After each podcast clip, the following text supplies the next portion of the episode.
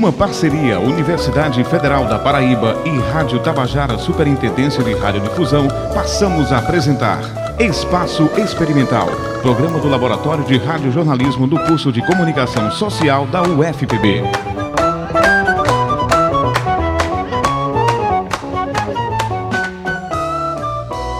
Cultura de paz. Você já ouviu falar sobre isso? O significado do termo? A prática no cotidiano. Nas escolas e na sociedade? No estúdio, uma entrevista com a psicopedagoga Rosicleide Diniz. O espaço experimental está no ar.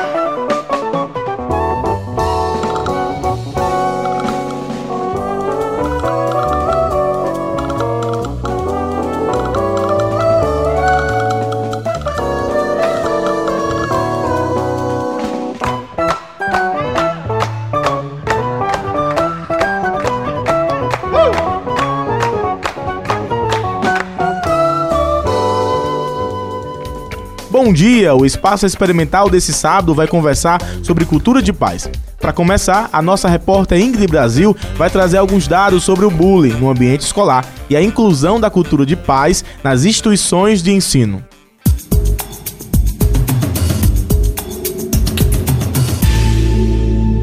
Bom dia, Rômulo. Bom dia, Nilber e a todos que estão nos ouvindo. O bullying e a violência nas escolas tornaram-se grandes problemas que pais, educadores, governos e toda a sociedade precisam enfrentar. Dia 7 de abril é o Dia Nacional de Combate ao Bullying e à Violência nas Escolas. Segundo o portal do MEC, a data foi instituída em 2016, por meio da Lei número 13.277. A escolha da data está relacionada à tragédia que ocorreu em 2011, quando um jovem de 24 anos invadiu a escola municipal Tasso de Oliveira, no bairro do Realengo, no Rio de Janeiro, e matou 11 crianças. A preocupação com o fenômeno fez com que o termo bullying fosse incluído na Pesquisa Nacional da Saúde do Escolar. Nesse estudo, 7,4% dos estudantes informaram que já se sentiram ofendidos ou humilhados, e 19,8% declararam que já praticaram alguma situação de intimidação, deboche ou ofensa contra algum de seus colegas. Os pais devem ficar atentos a qualquer sinal, ainda mais diante dos números da pesquisa Pondo Fim à Tormenta, combatendo o bullying do jardim de infância ao cyberespaço, realizada pela ONU. O estudo feito em 18 países contou com a participação de 100 mil crianças e jovens jovens. Metade deles sofreram bullying por razões das mais diversas, que vão de aparência à etnia. Um dado preocupante, já que mostra como o racismo estrutural, por exemplo, afeta o desenvolvimento desde cedo. No Brasil, a porcentagem é de 43% e se aproxima dos índices registrados em outros países da América Latina.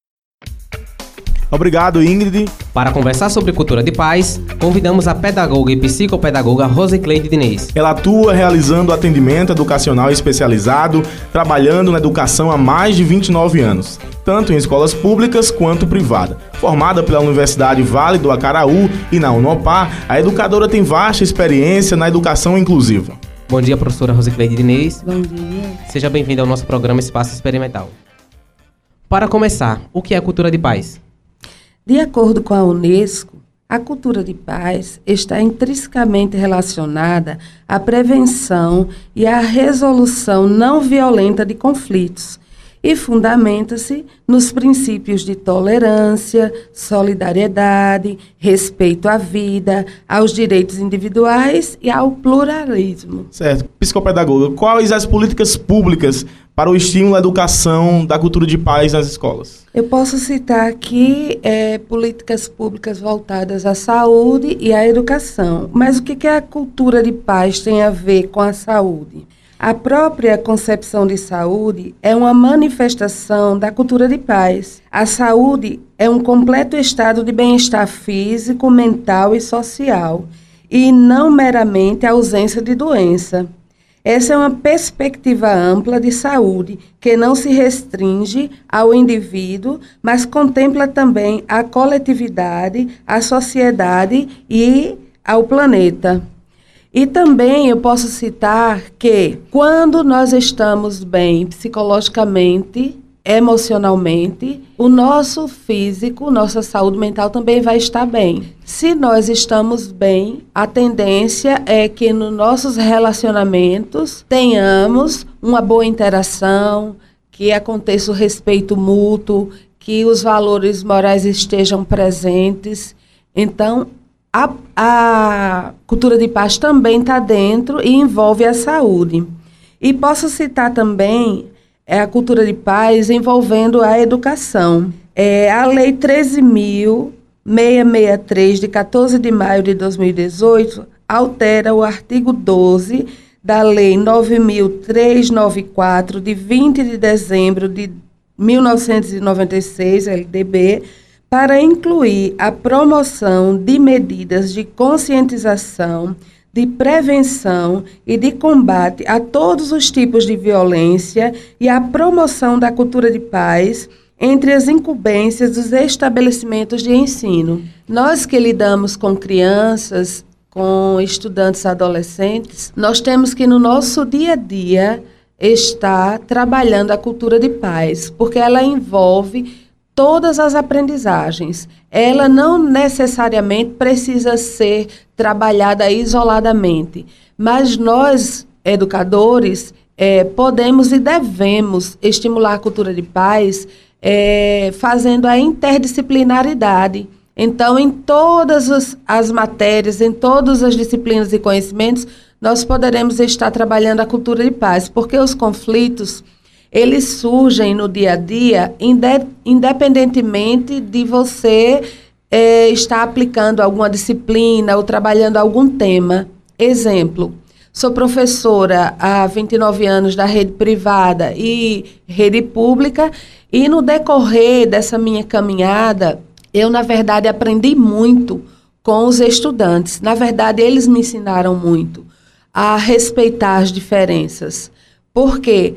Para você ser respeitado, você tem que respeitar também.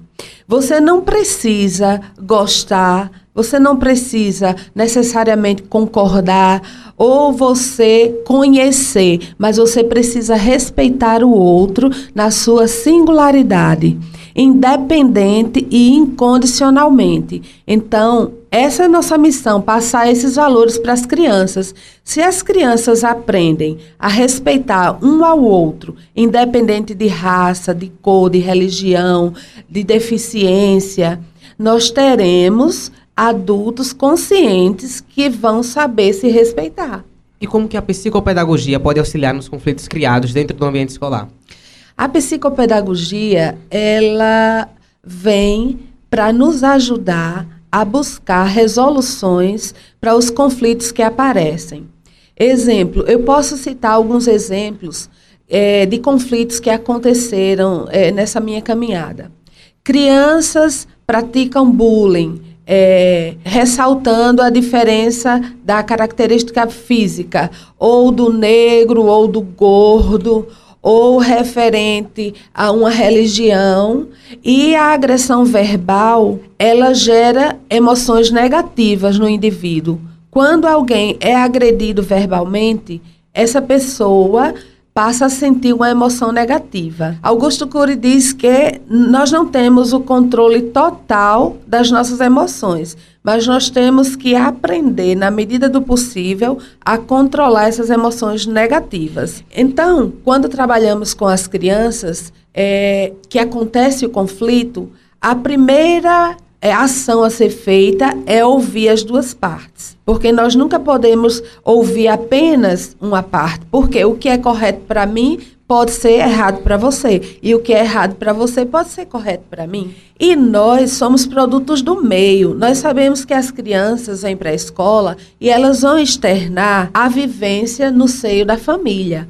Se é uma família que costuma dialogar para resolver os conflitos, essa criança vai se portar de modo a dialogar. Se a família costuma se agredir verbalmente e fisicamente dentro do lar, essa criança que aprende por imitação também vai externar lá na escola esse comportamento. Então nós não podemos julgar nem pré-julgar, nós temos que entender, compreender qual é a causa, qual é a origem, o que está causando aquele comportamento naquela criança. Então a primeira ação é ouvir a criança, ouvir individual as duas partes, ouvir depois as duas partes juntas, entender um pouco da dinâmica da família dessas crianças, como acontece, quais são os valores transmitidos a essas crianças no seio da família, para que possamos trabalhar fazendo uma ponte com novos valores, porque quando nós vamos estimular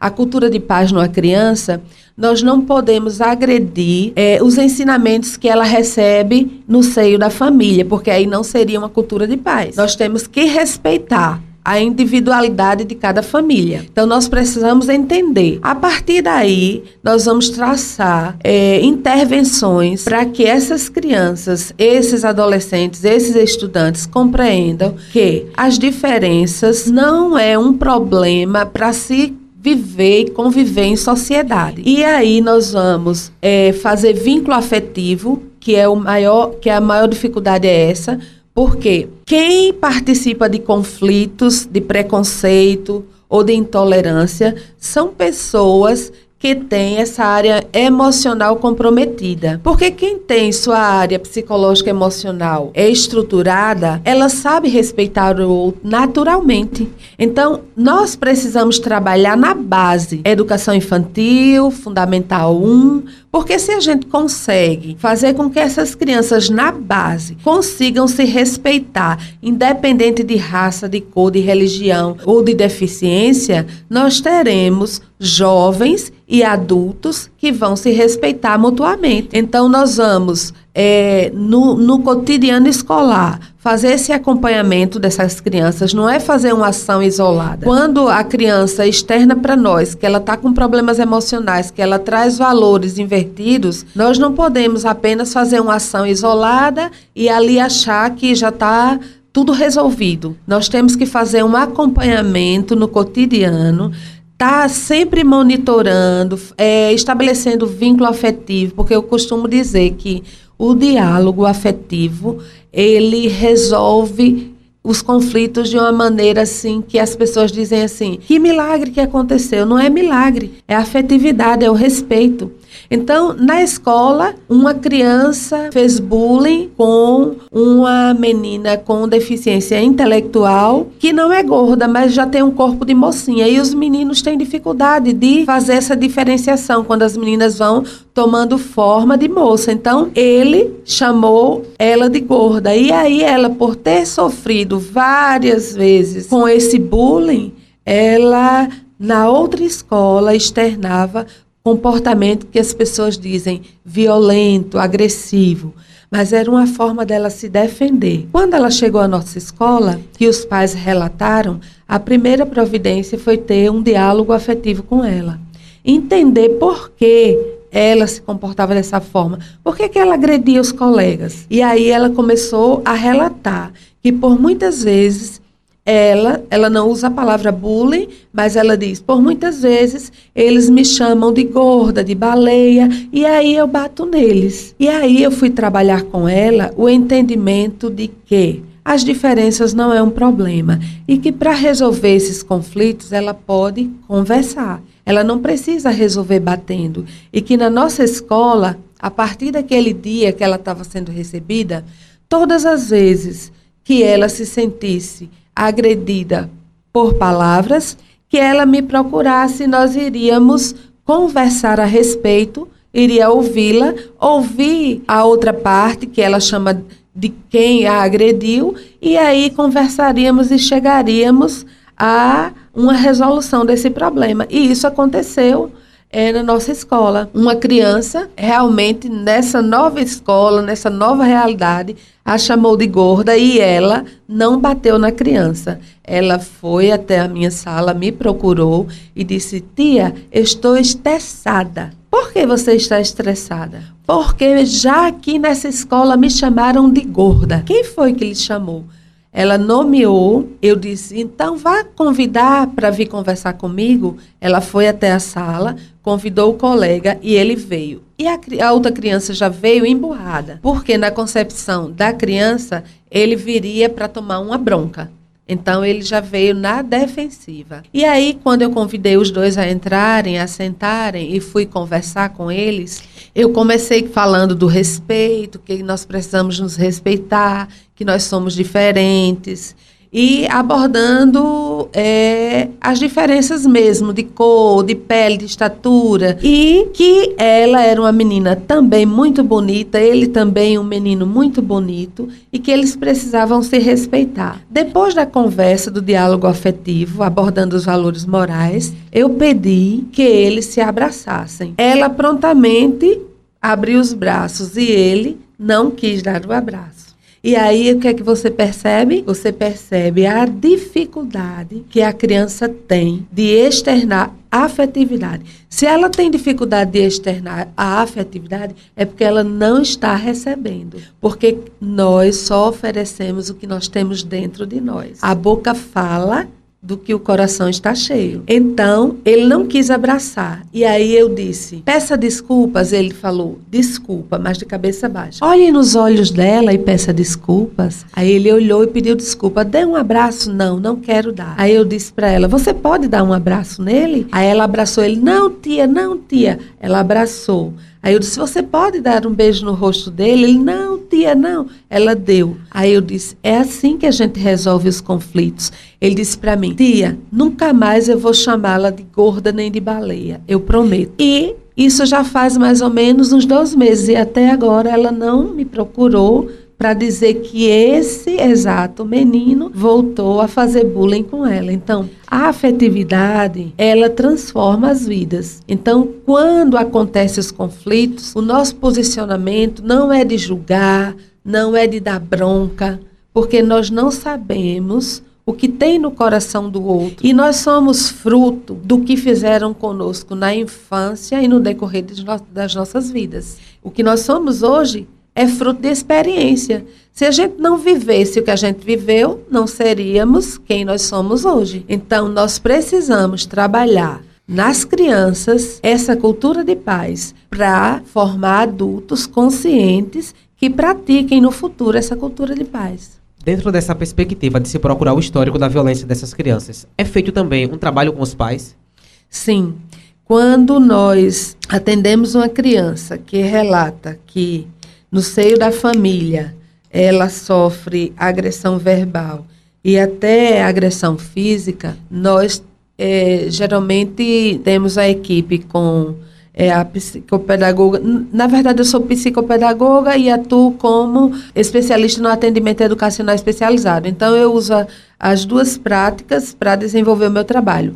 Mas o meu trabalho está vinculado à orientadora, à supervisora, à psicóloga da escola. Então, quando acontece esses conflitos e a criança nos relata, nós nos reunimos enquanto equipe para planejar ações que trabalhem a criança dentro do ambiente educacional e também no seio da família. Só que essa criança, ela é, ela está debaixo das ordens de um adulto. E se esse adulto é violento, como essa criança fica confuso na cabeça dela. Na escola, a gente trabalha a cultura de paz, no seio da família, ela vivencia agressões. Então, nós convidamos a família para é, estar também estimulando essa cultura de paz sem invadir o espaço da família. Porque é, nós lidamos com pessoas diferentes, com práticas diferentes. Então, é, vou citar para vocês um caso que aconteceu.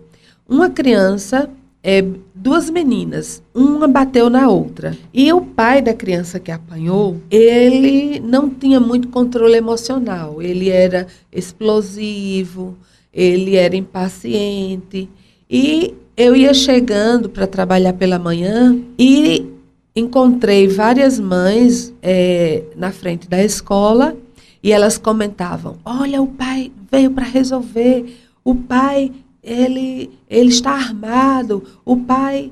E aí, quanto, enquanto o pai escutava isso, ele ficava mais nervoso. Então, eu cheguei, toquei no ombro dele e o convidei para ir até a minha sala para a gente conversar. E aí, quando ele entrou, eu perguntei para ele o que estava acontecendo, o que é estava deixando angustiado, e ele disse que a filha dele tinha sido agredida fisicamente e que ele estava ali para resolver com a criança que tinha agredido a filha dele. E aí eu fui explicar para ele que as crianças, elas têm dificuldades de resolver os conflitos com diálogo, mas que nós adultos Nós temos essa capacidade. Então, fui abordar com ele que as crianças recebem uma educação diferenciada no seio da família e que a gente precisa lidar com isso, mas que eu faria o vínculo afetivo entre as crianças. Mandei chamar a filha dele. Quando a criança veio, já veio muito nervosa, chorando e dizendo: "Não, não, pai, não quero que você faça nada com a minha coleguinha". Então eu já percebi que essa criança, ela estava de alguma forma dizendo para mim assim: "Cuidado, com que você fala, porque meu pai não é muito tranquilo. Então, quando ela disse, não quero que você faça nada com a criança que me bateu, eu já entendi o recado. E aí eu fui trabalhar a afetividade entre o pai e a filha. Qual era a menina dos olhos dele? A filha. Ela estava chorando e nervosa. Eu olhei para ele e disse, pai, o senhor está vendo como sua filha está nervosa? Aí ele olhou, sim. O senhor se sente confortável de ver sua filha com medo e chorando? Ele disse não. Então nós precisamos nos acalmar e conversar, porque ela se espelha no Senhor. Então ela vai procurar se espelhar no Senhor para resolver os conflitos. Então, que a gente possa conversar a respeito e tranquilizar a criança. Aí chamei a criança, abracei, ela ficou tranquila do meu lado e falei para ela: "Fica tranquila, seu pai só veio para conversar. Nós vamos conversar. E aí ela relatou o que aconteceu. E eu disse para ele: Pai, eu me comprometo de ouvir a sua criança, ouvir a criança que a agrediu, de conversar com as duas, de fazer o vínculo afetivo e lhe garanto que ela não vai mais ser agredida aqui dentro da escola. O senhor fica tranquilo com essa ação? Ele olhou para mim e disse: É, eu vim à escola para resolver de outra forma. Mas como a senhora foi educada comigo, me respeitou, me acolheu e me, me fez ver de outra forma, eu vou lhe dar esse voto de confiança, vou para casa e vou deixar nas suas mãos que a senhora resolva. Eu só não quero que a minha filha chegue em casa agredida. E como qualquer pai responsável não quer mesmo que seus filhos cheguem em casa agredidos. Então eu fiz o vínculo entre as meninas, elas se tornaram as melhores amigas e aí eu, é, eu estimulava que elas fizessem cartinhas de afetividade. E quando essa menina começou a levar a cartinha eu te amo, você é minha melhor amiga. E o pai pôde ver a assinatura. Quem é? Ah, tá. Então vocês são amigas agora. Então o conflito foi resolvido a partir da, do, de um diálogo afetivo, respeitoso, porque eu tinha que ouvir o que é que estava deixando ele angustiado e gerando aquela emoção negativa para poder traçar uma ação que pudesse amenizar a situação e continuar trabalhando com as crianças no decorrer do ano para que isso não voltasse a acontecer. É, Rosicleide, a gente entende que muito do que a senhora falou aí é relacionado também à base, base familiar e tudo mais. É, mas eu queria trazer agora também uma, um outro ponto, né? Eu vou contar uma história para a senhora, a senhora contou histórias, vou também compartilhar algumas histórias.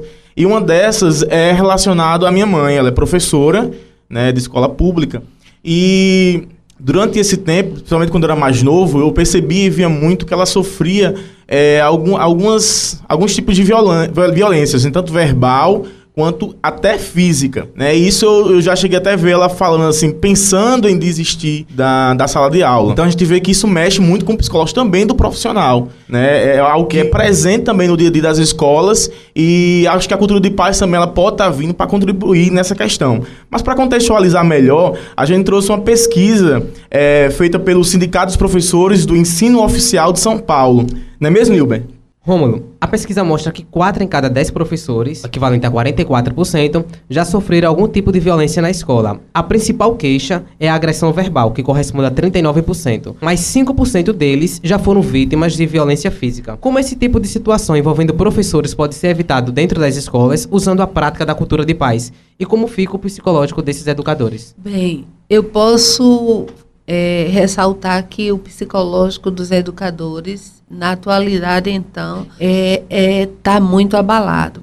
No passado foi e hoje está muito mais. Porque no passado as crianças chegavam à escola com ensinamentos de que respeite o professor e os professores já sofriam com alguns é, episódios de agressão. E hoje, que, que essas crianças não chegam com esse pensamento e com esses valores, tanto na escola privada quanto na pública. Algumas pessoas dizem assim: ah, porque é escola pública, mas nas escolas privadas, o professor também sofre, porque os, alguns pais dizem assim: eu estou pagando, você tem que aguentar. Então é mais complicado ainda. Na escola pública, eu amo trabalhar com famílias carentes, porque você sabe que muitos não tiveram acesso à educação e não tiveram estímulos para estar é, tá utilizando, praticando no dia a dia ou ensinando para os seus filhos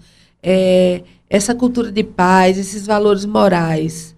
Porque tem pais que dizem assim, professora, eu fui criado, eu fui criado, não é nem eu fui educado. Eu fui criado debaixo de pancada, então como esse pai pode é, saber resolver algo dialogando se ele passou a infância sendo é, espancado? Essa criança chega na escola, ela também, por ser espancada, não sabe dialogar nem falar sobre o que ela sente, a emoção negativa. O professor está lá na, na, sala de aula. O professor hoje tem que ser psicólogo, mãe, tem que ser terapeuta, tem que ser tudo. Porque quando você está na sala de aula, você não tem uma turma homogênea.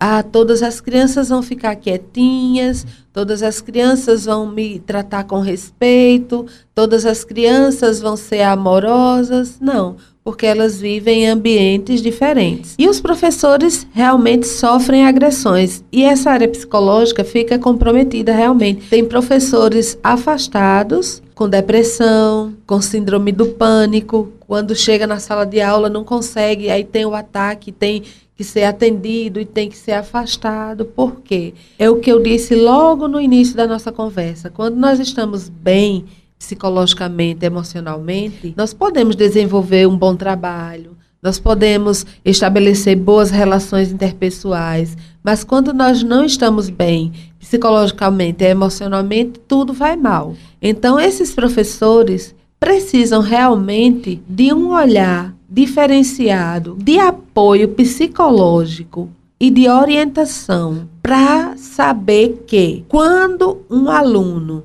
agride com palavras, ele não está é, necessariamente contra você, mas ele está externando o que ele vive e alguma ação nossa que é preciso fazer, eles se sentem agredidos, então nos agridem. Que eles, quando se sentem agredidos, a tendência, nós precisamos manter uma disciplina numa sala de aula para trabalhar os, os, os, conhecimentos. Então, como que um professor vai trabalhar os conhecimentos numa sala que todos gritam, que cadeiras voam, que um bate no outro? Não tem como. Então, quando o professor tenta estabelecer uma dinâmica de eh, estrutura de disciplina, as crianças e estudantes que têm essa área comprometida se sentem agredidos e agridem o professor. E o professor acaba que é prejudicado na sua área psicológica e emocional para estar ali no dia a dia. E tem professor que diz assim, que quando acorda, que pensa que vai para aquela sala, que vai poder enfrentar a agressão, já começa se sentindo mal em casa. E como que a gente pode mudar isso? Dando apoio a esses professores, é necessário projetos e programas que trabalhem também o emocional do professor para ele entender que esses estudantes, essas crianças, elas estão externando o que tem dentro delas, porque elas receberam isso, é, essa emoção negativa, e que não é contra nós necessariamente. Então, nós precisamos estabelecer vínculo afetivo, mas o professor não pode estar sozinho, ele tem que ter realmente uma equipe de apoio que o ajude nesses, nesses momentos de tensão, para que ele possa desenvolver o trabalho dele com excelência e que ele também possa ser atendido e que ele tenha sua área de saúde mental preservada. Rosicleide, a, a cultura de paz pode ser aplicada de forma interdisciplinar? Sim, com certeza. Porque o professor, a comunidade escolar, trabalha vivências, né? Então, tudo que é trabalhado na escola é aprendizagem. Então, no decorrer de, de uma aula sobre determinada disciplina, acontece um conflito, o professor tem que parar naquele momento e trabalhar o que foi que causou o conflito, é, por que, que as crianças ou os estudantes se desentenderam, por que, que aconteceu a falta de respeito. Então, assim, a cultura de paz vai, estar presente em qualquer conhecimento trabalhado dentro da unidade de ensino. Porque, na verdade, a cultura de paz, ela faz parte da nossa vida como um todo. Você utiliza a cultura de paz dentro e fora da escola, em todos os ambientes sociais. Então, com certeza, ela pode ser trabalhada de forma interdisciplinar e deve ser para que as crianças elas façam conexões dos conhecimentos trabalhados com exemplos de respeito, de solidariedade, para levar esse, esse conhecimento esse conceito para a vida. Então, é, eu já trabalhei numa escola onde a gente ficou, teve um conhecimento de que estava tendo contato de duas crianças na questão sexual. Recentemente, nós tivemos, estamos tendo o caso de uma escola aqui de João Pessoa que também está passando por esse conflito, né? E que, de certa forma, tem abalado. Como a, a cultura de paz pode trazer uma, vamos dizer assim, uma solução para esse problema que traz transtornos tanto para as crianças quanto para os pais, né, que são envolvidos, e até para os profissionais também que trabalham naquele ambiente. É, em relação a uma criança tocar as partes íntimas de outra criança, nós podemos é, perceber que criança, quando ela começa a agir, ela está recebendo estímulo de alguma forma, seja estímulo visual, seja estímulo na prática. Então, eu posso aqui falar para vocês de uma criança que eu atendi, que na escola ela se portava de forma desordenada, externando emoções negativas com todas as pessoas. Dizia que não queria conversar com ninguém, não ficava na sala, não conseguia construir conhecimento, era inquieta. E aí pediram que eu fizesse o atendimento educacional com essa criança, mesmo ela não tendo um laudo que determinava que ela teria algum comprometimento, alguma deficiência. E aí eu fui fazer a escuta com a criança. Então, eu pude perceber no início que o que ela estava externando era algo muito é, que estava muito escondido e que ela estava sofrendo na prática essa ação de ser abusada sexualmente. E o trabalho com ela foi o trabalho de dois anos, né? Não é do dia para a noite que você vai conseguir. Para ela chegar a me contar tudo, foi uma caminhada longa para que eu pudesse ajudá-la. E a questão dos adultos é uma questão do adulto violar a criança, é uma questão mais complexa. Por quê? Porque a criança ela é indefesa. Então, esse, essa violência ela tem traz danos piores para a área psicológica. Nós costumamos pensar na intolerância em sua forma mais visível, a violência física, quando na verdade ela se manifesta de várias outras maneiras. Um episódio que me marcou bastante foi a minha formatura de, da oitava série. Eu nasci praticamente dentro de terreiros, meus pais são da Umbanda e eu fui criado dentro desse espaço. Os terreiros sempre foram um espaço que eu me senti bem. Na minha formatura da oitava série eu tinha por volta de uns 12 anos e eu lembro que os vizinhos ficavam falando que tanto a minha roupa quanto a da minha irmã seriam feitas com roupas de macumba que minha mãe não teria condições de comprar roupa. E isso me marcou bastante, porque foi um momento que eu percebi que eu seria sempre atacada por conta da minha religião. E aí eu gostaria de saber da senhora como que as escolas podem trabalhar para lidar com esses conflitos. Bem, é, o seu depoimento me traz à memória casos que acontecem no cotidiano ainda hoje. Quando um colega de classe faz esse comentário a seu respeito, as crianças, elas não nascem preconceituosas. Elas nascem puras. Elas nascem para receber e dar amor. Quem é que faz a criança ser preconceituosa? O adulto. Então, quando eu me deparo com uma criança ou um estudante que, que pratica esse preconceito, eu logo trago a memória que é o que ela recebeu. Como que a gente pode estar tá trabalhando a cultura de paz, ela vai trabalhar os valores morais, o respeito às diferenças, o respeito mútuo incondicionalmente. Então a gente vai dizer, não importa se é gordo, alto, magro, se é negro, se é branco, se é espírita, se é cristão. Não importa, você tem que respeitar a pessoa. Você não precisa comungar da prática da pessoa, mas você tem que respeitar a pessoa. Da mesma forma que eu quero ser respeitada, eu passo para a criança: você quer ser respeitada?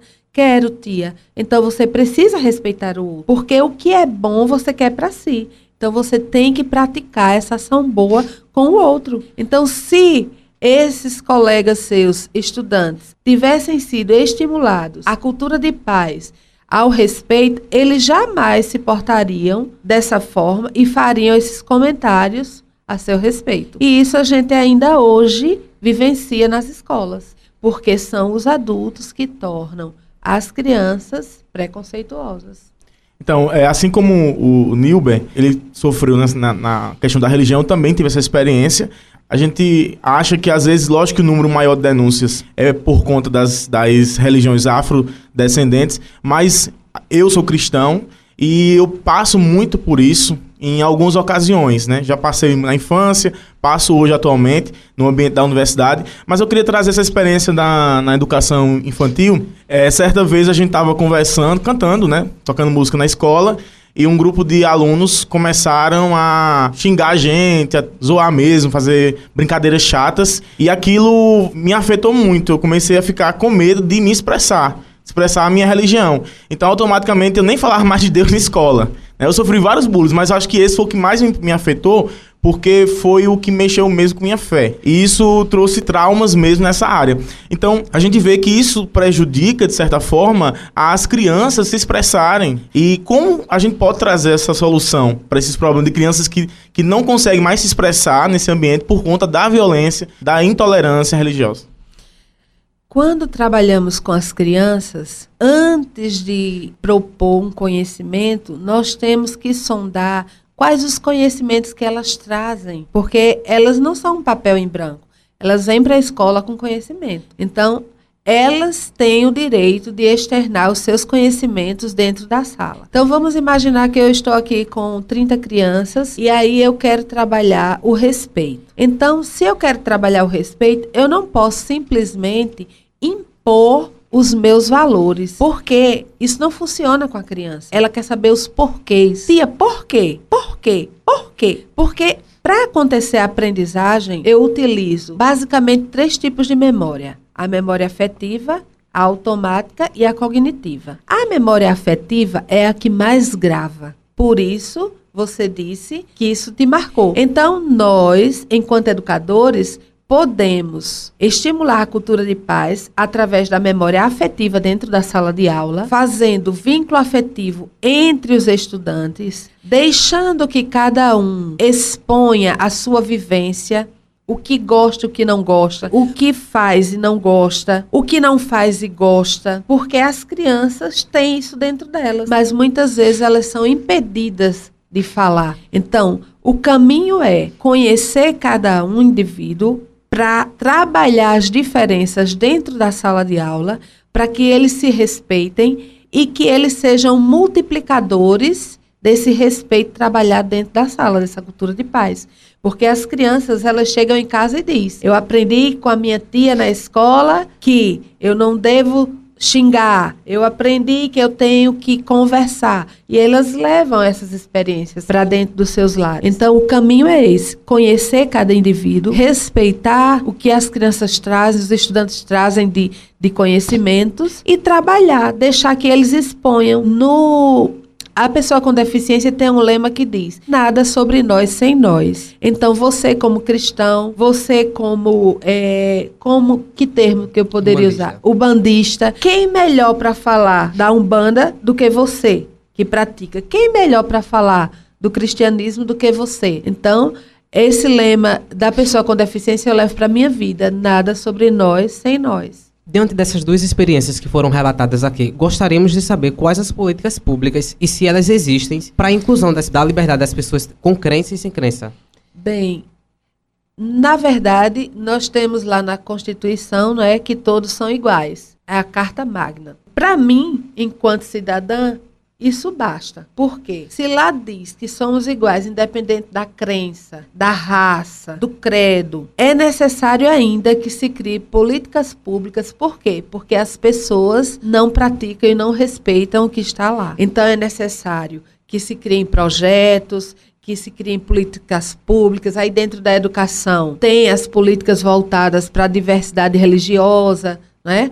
É preciso por quê? Porque as pessoas não praticam o que está lá no topo. Aí eu me pergunto, será que essas pessoas que não praticam o que está lá na Carta Magna, que todos nós somos iguais e temos os mesmos direitos de ser respeitados, elas vão praticar o que está na política pública? Então a gente pensa que é um ciclo vicioso, na verdade, que é preciso, na verdade, modificar o que está dentro das pessoas para que as políticas públicas aconteçam, essa cultura de paz ela seja eficaz. Porque não adianta eu estar trabalhando a cultura de paz, trabalhando no cotidiano e na prática não acontecer. Então, na minha visão de educadora, de psicopedagoga, é necessário que, conhecendo o outro, eu possa traçar ações que possa ajudá-lo a se conhecer e a se melhorar. E tem sim, dentro da educação, né, tem a LDB que trata é uma política pública. Eu me reporto muito à educação porque é a minha área, né?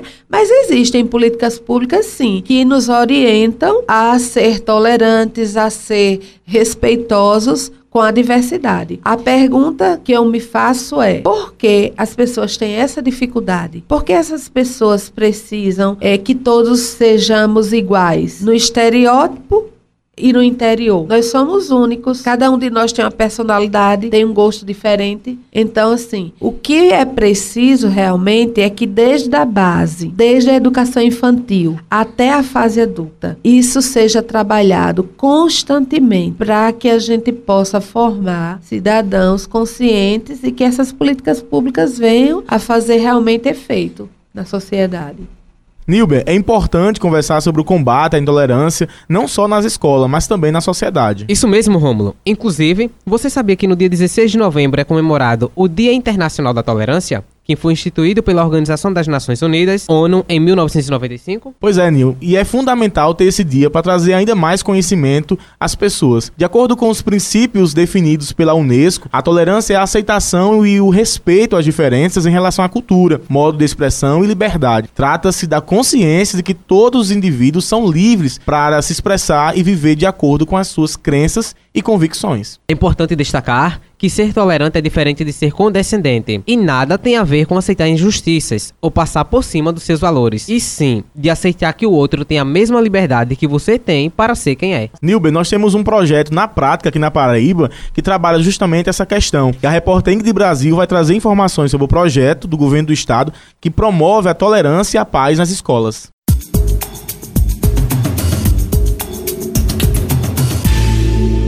A Rede Estadual do Paraíba leva a Polícia Militar, que atua nas escolas, com o Programa Educacional de Resistência às Drogas e à Violência. O programa ele começou a ser executado no ano de 2000 e o objetivo é preparar seus alunos para agirem de forma decisiva na recusa a ofertas de drogas e ao cometimento de atos de violência, através do desenvolvimento de habilidades socioemocionais. É importante ainda esses projetos para trabalhar e desenvolver justamente essa questão da tolerância que ainda é algo forte, algo que a gente consegue enxergar de forma não só nas escolas, e o governo do estado traz esse, faz esse papel importante, junto com a polícia militar, de trazer e mostrar a importância de, de tolerar, de aprender a respeitar o outro, a entender o outro e por aí vai. Acho que deu para a gente entender bastante sobre o assunto, trazendo essa compreensão melhor, né, sobre a cultura de paz, como solucionar, mas para finalizar é, essa a nossa entrevista, o que, é que a senhora enxerga do futuro daqui para frente, assim, sabe?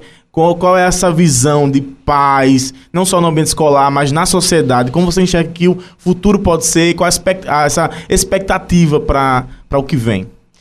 É, eu posso citar dois olhares. Meu olhar otimista, minha perspectiva, é que as pessoas compreendam que nós somos diferentes, que nós não precisamos ser iguais, que nós não precisamos necessariamente ser obrigados a acreditar na, em, na mesma coisa ou em algo que seja igual e que realmente, a partir de agora, possamos é, formar cidadãos que respeitem. Mas eu tenho outro olhar, que é o olhar da indagação. Será que no futuro, esse futuro bem breve, nós vamos ter cidadãos realmente conscientes que é preciso respeitar um ao outro, que é preciso incondicionalmente, sem olhar o estereótipo, sem olhar o que você pratica, o que você gosta, respeitar o outro. Eu tenho fé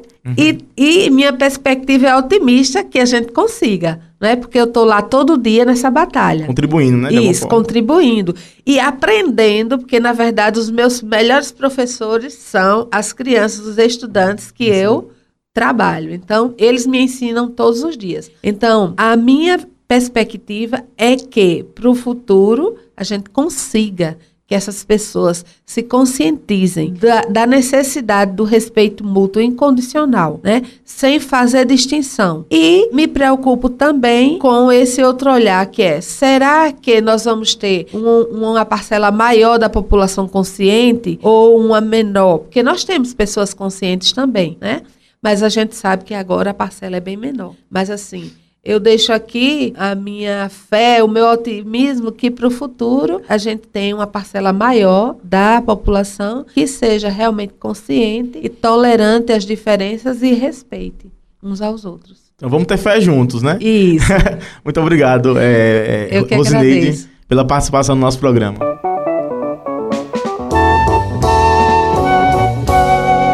A Rádio Tabajara AM apresentou Espaço Experimental, programa do Laboratório de Rádio Jornalismo do curso de Comunicação Social da UFPB. A veiculação desse programa é resultado de convênio de cooperação entre a Rádio Tabajara Superintendência de Radiodifusão e Universidade Federal da Paraíba. Esta edição do Espaço Experimental foi apresentado por Nilber Lucena e Rômulo Teodorico, com comentários de Ingrid Brasil. A operação de áudio de Maurício Alves, Micael Menezes e Tati Esley Souza. Edição e montagem, Bruna Ferreira. Redes sociais, Talane Lima. Professora orientadora e jornalista responsável, Patrícia Monteiro. Gravado no estúdio do Centro de Comunicação, Turismo e Artes da UFPB. Você pode ouvir o programa de hoje novamente e fazer download. É só acessar o blog espaço-experimental.blogspot.com. O Espaço Experimental volta no próximo sábado, às 9 da manhã.